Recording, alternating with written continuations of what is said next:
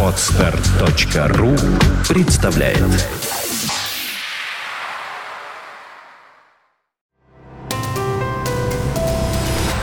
Здравствуйте, уважаемые слушатели! Редакция сайта бухгалтерия.ру подготовила для вас обзор самых обсуждаемых новостей недели со 2 по 8 июля.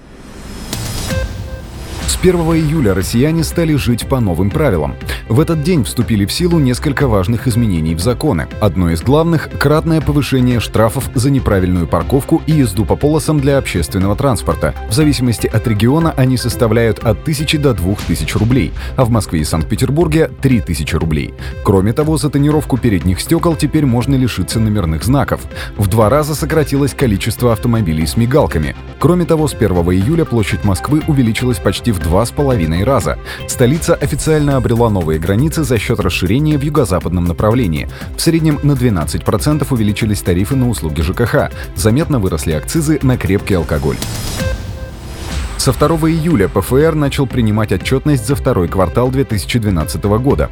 До 15 августа следует представить форму РСВ-1 за первое полугодие, а также АДВ-6.2, СЗВ-6.1 за второй квартал. Что касается РВ-3 за первое полугодие 2012 года, эту форму надо отправить до 1 августа. Напоминаем, что начиная с первого квартала 2012 года применяется новая форма отчетности и порядок ее заполнения. Все подробности вы найдете на сайте бухгалтерия.ру. Минфин предлагает переложить бремя выплаты досрочных пенсий с государства на работодателей. При этом не будут снижать страховые взносы и повышать пенсионный возраст. Такие предложения по пенсионной реформе представило финансовое ведомство. В начале июля их рассмотрит правительство.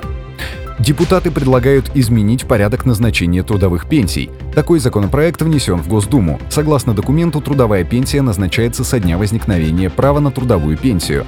Например, по достижению пенсионного возраста, если речь идет о пенсии по старости.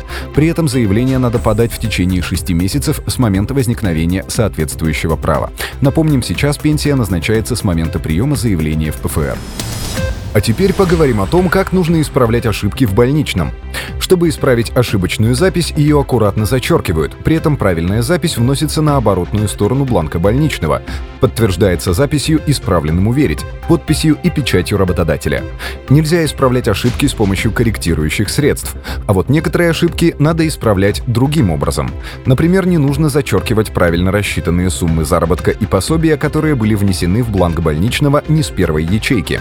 Просто надо на оборотной стороне листка нетрудоспособности записать «Считать запись в строке такой-то, внесенной с первой ячейки». Эту запись подтвердить подписью и печатью работодателя при ее наличии. И напоследок, при увольнении по собственному желанию работник должен знать, что при этом он теряет право на получение выходного пособия и сохранение среднего заработка на период трудоустройства. Также невозможно будет обратиться в трудовые инспекции и восстановить свои нарушенные права.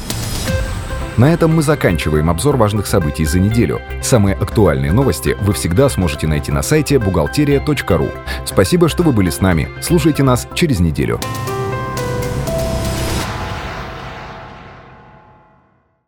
Скачать другие выпуски подкаста вы можете на podster.ru